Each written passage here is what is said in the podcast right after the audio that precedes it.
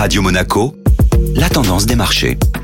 Radio Monaco, la tendance des marchés avec Société Générale Private Banking. Bonjour Delphine Michalet. Bonjour Benjamin. Petit à petit, le CAC 40 se rapproche de ses plus hauts historiques à 7551 points l'indice parisien et à une trentaine de points seulement de son record historique inscrit en avril dernier. Depuis la fin octobre, le CAC 40 a repris plus de 10%, ce qui ramène sa performance à plus de 16% depuis le début d'année. L'optimisme de ces derniers jours vient notamment de la nette décélération de l'inflation, alimentant les spéculations de marché sur des baisses de taux directeurs de la part des banques centrales dès le premier semestre 2024. Avant une trêve pour les fêtes de fin d'année, cinq grandes banques centrale organise leur réunion de politique monétaire cette semaine. C'est la Réserve fédérale qui ouvrira le bal mercredi en annonçant sa décision concernant l'évolution de ses taux directeurs. Puis jeudi, ce sera au tour de la Banque centrale européenne, la Banque d'Angleterre ainsi que les banques centrales de Suisse et de Norvège d'en faire de même. Pour l'heure, les marchés s'attendent largement à des statu quo des banques centrales